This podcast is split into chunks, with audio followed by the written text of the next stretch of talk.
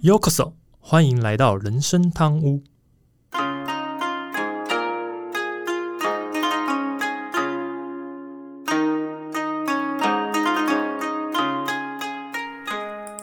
话说今天录音的时候是五月六号，嗯，其实最近从我们的后台看起来，真的，啊，目前每一集的收听的都有在稳定成长当中。啊，听起来很不错啊。对啊对啊对啊，然后也是我自己也特别在注意，就是呃，感谢 Mixbox 的听众们，因为我其实是刚好最近在上另外一个频道，我自己一个有关运动类型的频道，那就刚好去查验了汤屋的 Mixbox 的这个表现，然后发现我们的这个订阅数，应该说粉丝嘛，订阅数达到超出我的预期啊。哦，虽然对对对，我没有办法说非常非常高，但至少比我预期来的好很多。嗯那呃，也感谢你们听众们的这个稳定的支持，然后呃，每可能每一集新的上线之后，他们都会收到通知。那也欢迎他们就是呃定期来收听我们的内容。那人生汤屋，反正我们也会在努力的做出新的单元跟新的内容，然后让大家可以去听听我们在闲聊这样子。对啊，好，那反正最近看到后台数据是真的觉得蛮开心，成长蛮多的。那未来也希望呃，人生堂屋可以继续陪伴听众们。在现在疫情比较紧张的情况，大家假设都没办法出门，工作也很多都改成 work from home 的话，那就在家里听听 podcast 吧，嗯哼，这还是一个不错的选择。OK，好，那我们就回到正题吧。大家好，我是 Andy。我是阿忠。诶，那听众听到本集的时候，应该是已经过完母亲节，因为今年母亲节比较早，好像五月八号就母亲节了，比较快。嗯，对，那不知道今年大家都是怎么过这个一年一度的这个感谢母亲的节日？是有出去吃饭吗？还是有送什么礼物？那也不知道有没有准备这个母亲节蛋糕在家庆祝啦。不过因为我家泰座其实很喜欢巧克力，所以呢，我还是要去物色一下有没有好的巧克力可以当成母亲节的礼物去赠送。嗯，哎，母亲节我家都是全家会一起出门去吃个好料。嗯哼，不过以现在的疫情状况来看的话，应该是要取消了啦。呃，比较可惜一那。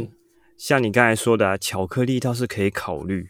嗯哼，不过真的像我自己啊，很少遇到那种不喜欢巧克力的女性啊。这样我家自己两个女性也是很爱巧克力。那像巧克力这种东西，算是我家的常备食物啊，就冰箱里一直都会有。嗯哼，特别是他们在生理期来的时候啊，每天都要吃上个几颗，嗯哼，也算得上是家中的必备良药啊。嗯哼。哎，你刚才突然聊到这个，听起来是不是今天要来聊一聊母亲节这个主题啊？哦，你是说母亲节的起源跟由来吗？啊，呵，哦，我们好像晚了一周，因为我刚才讲我们自己上线的时候其实是母亲节之后。好了，不然你明年记得提醒我早点准备一下内容，我明年再来讲。对，一年后把这个话题留到一年后再说，不然赶着今天录完，马上就上线 因为也太赶了天，对啊。啊。好了，其实我本也集其实是想要聊的是巧克力啦，因为呃，刚刚阿忠其实有提到，真的是很少有遇到不喜欢巧克力的女性。我也不要讲女性，我觉得真的很少听到有人是真的不喜欢巧克力，我是很少啊听到。是对啊，对啊，所以我觉得我们今天就来聊聊这个特别的这个巧克力这个食物。然后，嗯，当然有人现在把它做成饮品，就是变成饮料也可以。我们就来聊聊巧克力是怎么诞生的吧。毕竟大多数人对于巧克力的印象其实都是比较好吃的甜食。那其实巧克力它也会应用在很多的食物上面，比如说巧克力蛋糕、巧克力甜甜圈、巧克力饮之类的。当然，我个人在这么多巧克力里面，其实我没有什么特别的喜好啦，但我也不排斥巧克力口味的点心。主要是自己身体当需要糖分的时候，吃巧克力总是比较容易恢复精神。当然，这是在不考虑什么热量啊、什么一大堆有的没有卡路里的情况下，我会这样优先选择用巧克力来补我的糖分。嗯，热量什么的，应该是瘦子才会考虑吧。而且甜食是没有在热量的计算范围之内的、啊。哦，有这个有这个说法是不是？我那个阿中痔疮，其实真的巧克力是广泛使用在那种甜点上，所以啊，多数人会下意识的认为巧克力就就等于是甜的这种既定印象。其实啊，纯巧克力 不仅不甜，而且大多数都还是苦的。嗯哼，那其实大家有兴趣的话，可以去买一个像七十趴以上的巧克力，那基本上就会尝到苦味了，而且浓度越高的话会越苦。那像我自己啊，就是偏好那种高浓度啊、很苦的巧克力啊，所以我是一个很能吃苦的男人呐。哦，以你这个说法，如果你有肾亏，那你加起来就算是一个很会吃亏的男人。哎，你说什么？我听不清楚。哎，耳机好像呃断讯呢。我的麦克风有问题是不是？这么快，这么容易就听不清楚这样子？好了，没关系，这个。这个反正阿忠就喜欢讲一些干话，我就陪他闲聊嘛，对不对？哎，那我们就来介绍一下这个巧克力的起源吧。当然，最直白，它就是 chocolate 的那个译音嘛，英文就叫 chocolate。那我们是直接译音叫做巧克力。那它的主要的原料是这个可可豆。那它的起源其实很早啦，据说出现在这个墨西哥极盛一时的这个阿兹特克王朝最后一任皇帝孟特鲁。他当时这个是一个崇拜巧克力的社会，喜欢以辣椒、番椒、香草豆和香料添加在饮料当中，打起泡沫。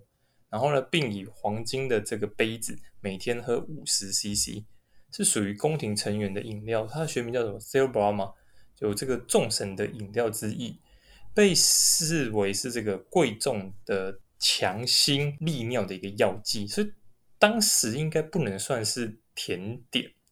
也不能算是点心，它比较当然有点像是保健食品在吃的概念。像这边特别一定要强心利尿的药剂，然后它对胃液中的这个蛋白质和分解酵素啊具有活化性的作用，可以帮助消化。那最早出现的是巧克力啊，起源于墨西哥地区的这个古代的印第安人，刚提到的这个阿兹特克王朝的一种含可可粉的食物，然后它的。味道就像阿忠讲的，它是比较苦的，而且还会带点辣味这样子。嗯，听起来众神是不是喝巧克力饮料？我是不知道啦，也不清楚。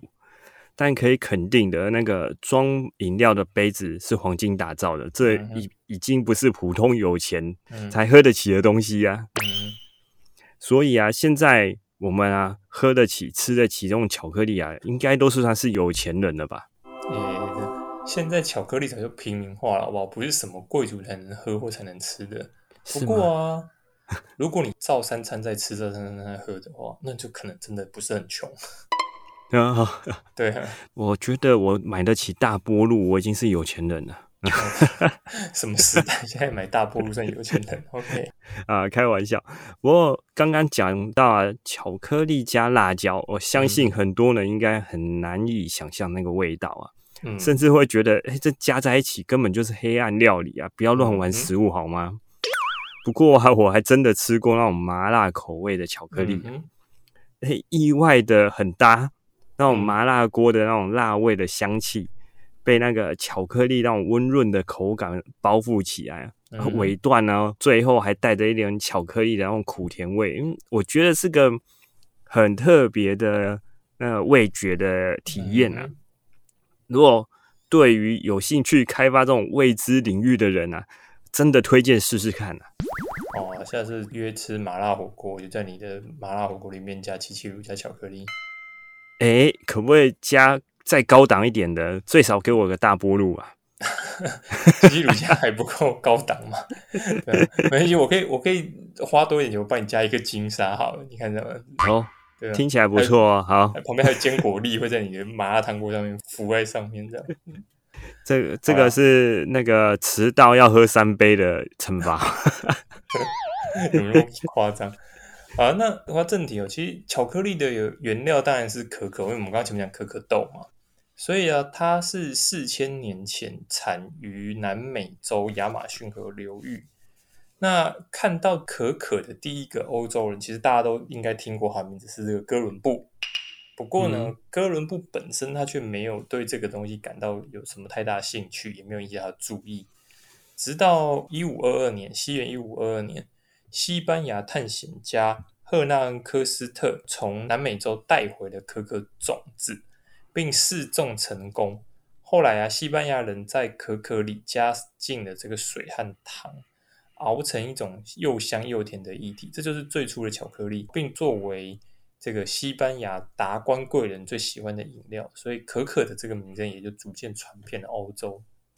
嗯，是啊，当时的西班牙贵族啊，就是将这种可可饮料当做是那种饭后的甜点饮料啊，就是甜点的那种饮料来喝，而且巧克力里面啊，其实它内含的成分啊，有像是那种提神的咖啡因，嗯，啊，更有那种俗称快乐因子的多巴胺跟血清素，所以喝完之后啊，会让人心情感觉愉悦满足。嗯，所以这种让人会开心的饮料啊，就这样一传十，十传百啊。啊，那种喝可可的这种潮到出水饮料啊，也变成那种嗯风潮。嗯哼，所以啊，那种在那时候，当时欧洲就带起了一股大家一起喝可可的旋风啊。嗯，这个跟我听过另外一个那个可乐的感觉有点像，反正都是开始都是少数人，甚至是呃比较。怎么讲？可能贵族在喝，然后最后突然大家都传传遍，你知道吗？嗯哼。尤尤其这个，我不去讲，这有时候真的大家都从古到今都是一样，大家很容易崇尚崇尚这个潮流，跟风嘛。对对对，而尤其是贵族，比如有钱人喝的，他们就更想。那再加上假设，就像跟阿忠讲的，假设呃，如果这个饮料都是贵族的人在喝，所以我如果能喝，我就可以假装我是贵族。呃，我我这样讲，可能听众会觉得，之后我们如果有机会，我们来讲一下可乐，可口可乐的这个诞生。可口可乐的诞生其实有一环节，它之所以可以推广什么，就是因为很多人想要装成自己是有钱人去喝可乐，就我就被人没想到，呃，大家就哎他在喝可乐，然后就传的很快。但是 这个我们就等下一次有机会，我们再来讲可乐的由来，再说这个东西。嗯，好。那刚刚其实讲的是在四千年前，不过其实后来有一个最新的研究指出啊，其实可可树的这个驯化的时间大概是介于两千四百年到一万一千年之间，其实这范围真的很广啊，对吧？这个 range 太大，对，range 太大。那后来也有人甚至说，应该最有可能的时间点大概是在三千六百年前左右。所以啊，令人惊讶的是，其实这个呃科尔内霍也。发现了可里奥罗可可树最早的驯化地点是在南美洲，也就是现在的厄瓜多啦。那而不是我们以往所认知的这个中美洲。为什么会这样讲？因为刚刚讲的墨西哥嘛，其实墨西哥就是属于中美洲嘛。嗯哼。那实际上，真正其实后来大家发现，哎，好像其实是从南美洲开始的。那可可树是怎么从南美洲的这个亚马逊盆地，或者说亚马逊流域跑去中美洲的？可能就是因为厄瓜多这个有一个文明，它叫做马尤亲戚配文化，它与这个太平洋沿岸的其他种族有这个接触跟往来，所以啊，可可豆就在这个可能所谓的接触往来之间，透过他们之间的交易，然后来到了稍微北边的这个中美洲。嗯，而且我有另外一说是会被传开的、传播开来的另外一个原因，嗯是有研究指出啊。当时的玛雅人跟刚才说的阿兹特克人，他们其实会将将可可豆啊作为一种货币。嗯哼，啊，例如就是啊，如果一颗番茄就值一颗可可豆啊，如果要一只鸡，可能要你要拿十颗可可豆来换，以这样的方式来做交易。但大家也知道啊，可可豆其实就是种子。嗯，虽然你如果不小心钱掉地上啊，没找回来，那可能就在那个地方长出新的可可树了。是啊，那真的长出来就会名副其实的摇钱树了。对啊，这真的是有时候真的是怎么讲误打误撞啊，这种东西都是误打误撞产生的。对啊，好，那呃，其实刚刚我们前面也是提到巧克力其实是贵族饮用或在食用的，所以一开始巧克力它的价格其实非常的昂贵。那后来呢，是改用这个机械去制作成巧克力后，价格才降到这个连我们这些普通老百姓都可以购买的程度。嗯，那在西元一七六五年呢，其实美国有建立起第一家这个巧克力工厂。然后呢，一八二八年，荷兰的一个化学家，他把这个可可豆制成可可粉。所以啊，这个可以喝的这个巧克力也才应运而生。因为以前可能巧克力就像阿忠刚讲，可能都是一片一片我们在吃这种巧克力。嗯，这种巧克力，呃，如果是以前的话，可能它的吸带性是一个比较大的问题。因为虽然大家会想说，哎，这可可豆可可，可是实际上它其实还是有保存的问题，而且也比较难带嘛。我总不能给你可可豆，然后你带去你的国家，然后你再去自己想办法磨碎呀，对，磨碎变成巧克力，这也太复杂了。所以后来才做成可可粉。这是变得比较方便一点，叫带着走个粉配热水，甚至现在我们现在更方便。你看，你去买一包那个可可，里面是连糖啊什么都帮你配好。嗯哼，其实是后来变得比较方便一点。那在这个一八二八年的二十年后啊，其实瑞士人就把这个可可粉这些相关的内容制成什么固体的这个牛奶巧克力，就变成现代巧克力的雏形。只能说也也蛮佩服瑞士人，怎么想怎么会想到在巧克力里面加牛奶这件事情，那是把它固体化这样子，对啊，所以呃，也从这时候开始，其实巧克力就风行了全球，也发展成了琳琅满目的巧克力产品，成为具有十亿美元的这个大产业。哦，我这边修正一下数据哦，我查到是二零一九年。全球每年巧克力产业的产值其实是破千亿美元哦，你少掉了两个零啊！真的，当然这可以说啊，这市场真的很庞大啊。嗯，像刚刚 Andy 在提到有在发展的历史上啊，有提到美国。嗯哼，其实，在消费总量啊，以现金消费巧克力最多的就是美国，他们一年就要吃掉一百多吨的巧克力啊！哦，真的。啊，刚才也有讲到荷兰。所以刚才说荷兰是第一个做出可可粉嘛，嗯嗯嗯。那现在呢，刚好全世界最主要的可可豆的加工国就是荷兰，嗯哼，他们加工的技术都有传承下来啊，嗯哼，一年他们加工的量将近六十万公吨，嗯哼，对吧？那刚才讲到呃高档巧克力，我相信啊，瑞士一定是榜上有名啊，嗯哼，所以啊，瑞士不止。巧克力闻名世界啊，其实它本身也是世界上最爱吃巧克力的国家。嗯，他们平均一年人均消费量可以高达八公斤啊，那真的就是我们刚才讲的，每天都在吃巧克力。真真真的吃的还蛮夸张的，八公斤诶。嗯，大家可以想想，你一年吃什么东西可以吃到八公斤？大概也就肉之类的东西吧。饭，饭应该也可以啊。面的，这真的可能是主食啊。那是主食哎，这是 这是甜点哎，甜点能吃到八公斤不容易啊，真的蛮夸张的。好，那当然阿忠有上网查，所以我也上网去查了一下，因为我对巧克力这东西有些好奇一下，所以我去查一下，就发现哎，在呃西元二零二零年的时候，其实真的有一个厂商叫做 Big Seven Travel，Travel 对，Big Seven Travel。它有针对台湾品牌的巧克力做出对应的排名，那这边也介绍一下前三名。大家这边讲的是台湾品牌，所以啊，可能有一些就不一定是大家听过的。不过我反正我这边就稍微说，第三名是这个装饰巧克力，对。然后呢，这个第二名这个是鱼式法式巧克力，这个鱼这个字太特别，我上网查，其实它有两个念法。不过，因为我还怕我念错，所以我去查了他名字的时候，我发现他的英文是写 YU，所以应该是念鱼没错。哦，那这个鱼它有多特别呢？就是它是上半部是于天于天大哥那个鱼，下面在那个田，我不知道多少人看过这个字。那个如果。看不懂的话，念翻，真的长得还蛮像的。对，可能会有人念别的方法，不过没关系，反正这个呢，就是创办人名字里面 罕见的这个字，所以他用这个字来当他的这个品牌名称。那第一名其实可能就比较多人听过了，就是这个福湾巧克力。不过福湾巧克力虽然说因为后来有一些事件导致这个品牌的形象是受损了一点，不过嗯哼，提到福湾巧克力，我觉得大家还是必须知道的是说。其实福湾它使用的是这个台湾 Tree to Bar 的这个原豆巧克力，所以这个是呃怎么讲？巧克力也是台湾本地自己种出来的。对，哦，那这个 Big Seven Travel 它也是有特别去推荐的福湾他们家六十二 percent，就是刚刚阿忠讲的七十 percent 以上是比较苦的嘛。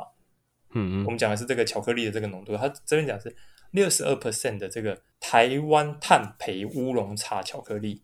跟台湾红玉巧克力，就光听这两个名就知道这是跟茶有关的这种。对对对对对，所以我觉得不管是从自己种台湾的这边的巧克力豆，然后到自己台湾品牌，到后来搭配了台湾这边比较有名的这个名产，就是所谓的茶做出来巧克力，真的是一个非常台湾味非常重的巧克力。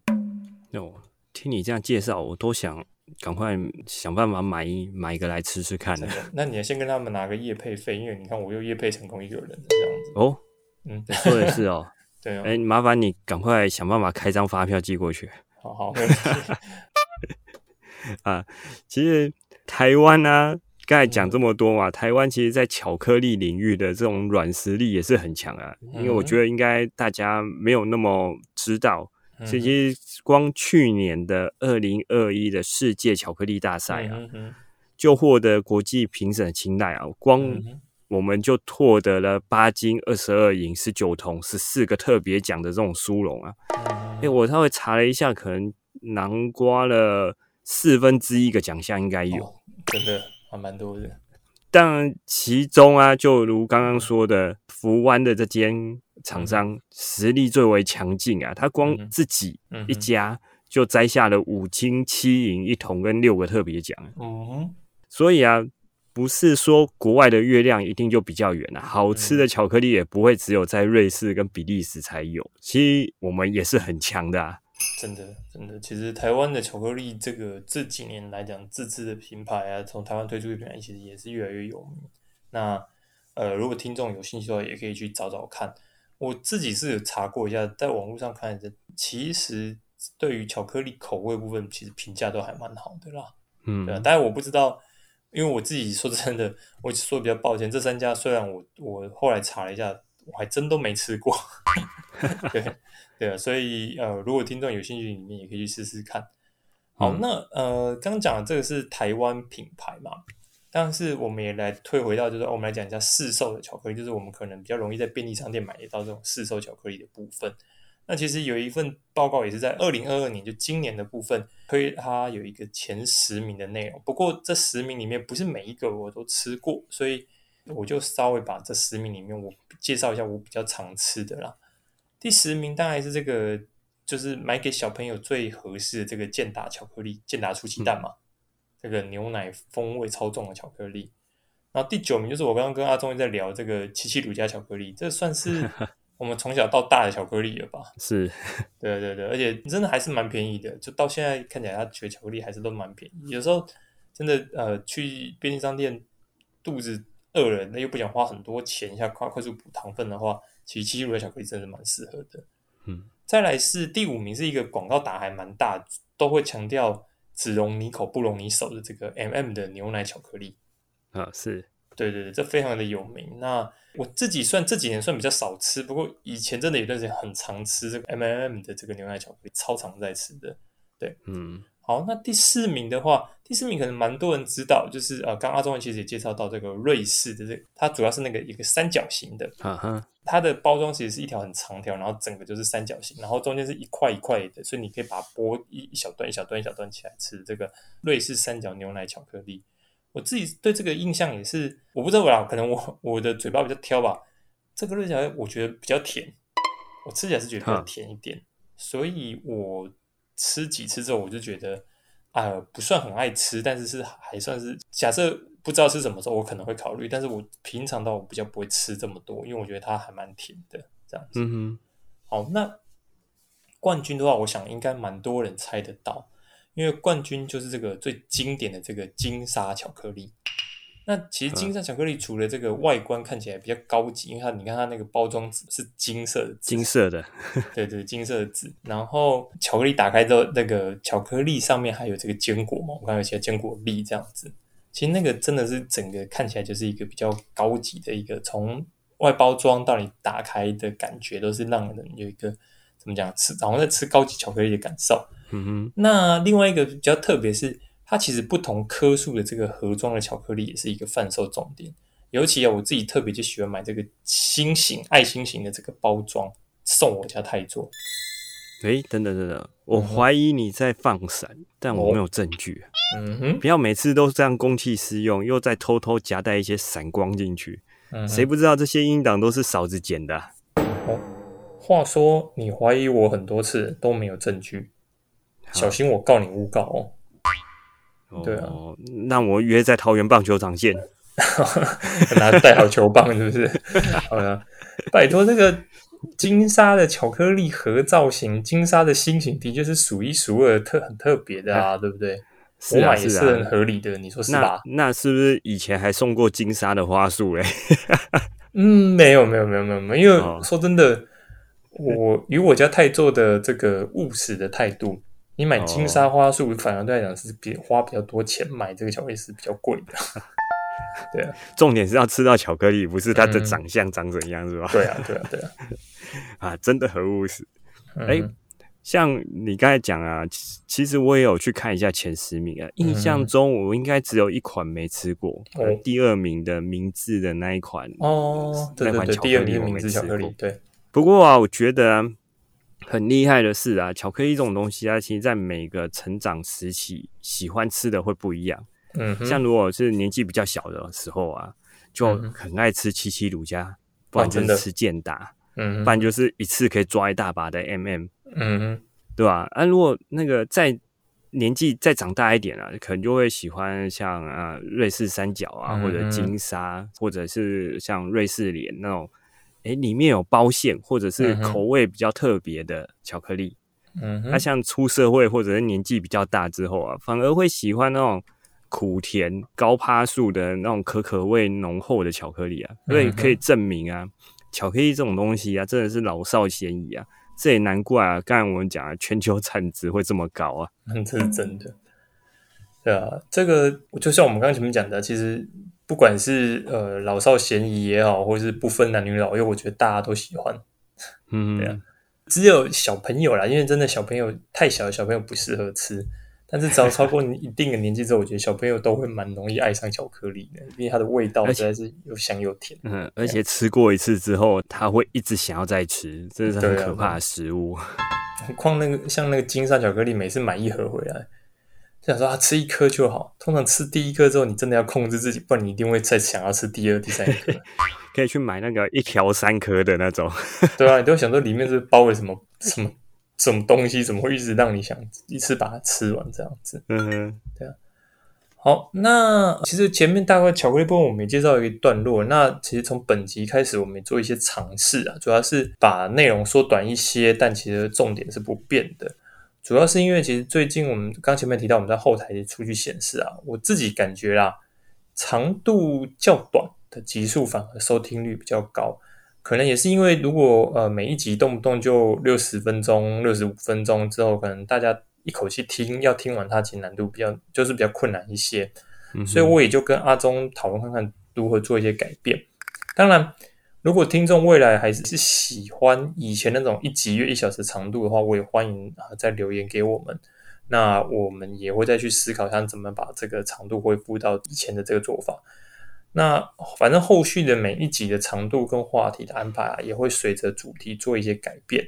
那也请听众持续的支持人生汤屋这样子。对啊，希望大家能继续支持啊。那、因为没办法，我们一直掌握不到那种流量密码。嗯哼，那一年呢啊，还在做各式各样的尝试啊，其实嗯也只能看流量猜测大家的喜好大概在哪里。嗯。虽然是这样，但是我们还是会提供一些诶有的没有的知识啊，就算知道了，也不见得有用的内容。但至少啊，是那种轻松无压力啊，嗯就当做听故事吧。嗯哼，所以啊，之后如果大家有什么诶想听的主题，也欢迎留言给我们啊。其实我们都可以一起来聊聊看。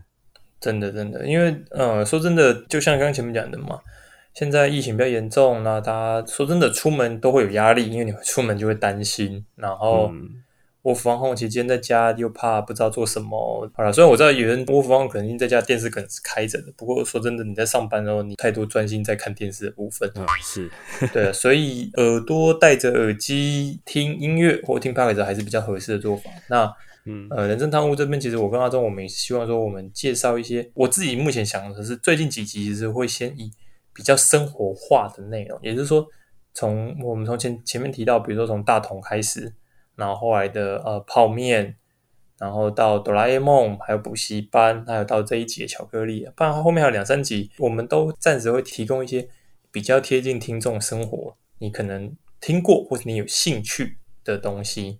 嗯，对，那未来也有可能我们会走一些比较特别，讨论一些比较玄，怎么讲？先讲玄妙嘛，我也不知道怎么形容那个词，就是我们可以聊一些比较可能大家比较没有想过的话题。这我今天已经已经准备好一个新的主题的，但可能在后续三四五集之后，我们才会再开始聊这相关的内容。那也请大家继续支持人生汤屋，那有新的想法。或是大家对于人生汤屋有什么新的感受，都欢迎留言给我们。那我们也会在努力的去做一些调整，这样子。OK，好，那今天节目差不多到这边啦。我是 Andy，我是阿忠啊。如果你还有任何想跟我们分享或讨论的，都欢迎透过主页资讯栏里面有个回馈网站连接、信箱或粉丝团 IG 等私讯留言给我们哦。另外，目前开放小赞助，听众如果喜欢我们的节目，也欢迎希望你能赞助人生汤屋，让 Andy 和阿东能做出更多优质内容。我是使用 Apple Park 的听众，以及不吝给我们评价，让我们给大家鼓励。好的，我们下周见，拜拜，拜拜。